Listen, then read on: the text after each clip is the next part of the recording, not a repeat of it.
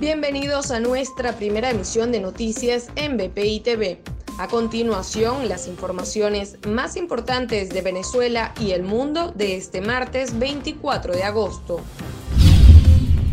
Félix Plasencia, canciller de Nicolás Maduro, se reunió con el embajador de Rusia en Caracas y aseguró que ambos países continuarán fortaleciendo sus relaciones estratégicas.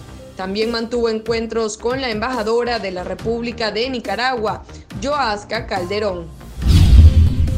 La embajada de Juan Guaidó en Colombia denunció que se han tramitado pasaportes y prórrogas falsos a los venezolanos.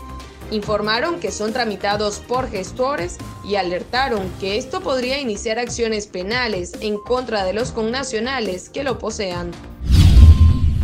La diputada a la Asamblea Nacional de 2015, Karim Vera, denunció que el trabajo infantil aumentó durante la pandemia lo que corresponde a una violación de sus derechos y su protección. A su vez, enfatizó que las fallas en los servicios públicos dificulta que los niños puedan asistir a clases virtuales. El Instituto Nacional de Meteorología e Hidrología alertó sobre lluvias moderadas o fuertes con actividades eléctricas en algunas partes del país. Zulia, Andes, regiones llaneras, zona insular y Sucre serían las localidades afectadas.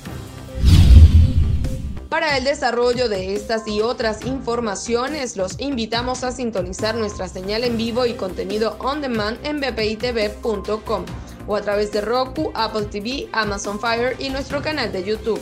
Síganos en las redes como arroba.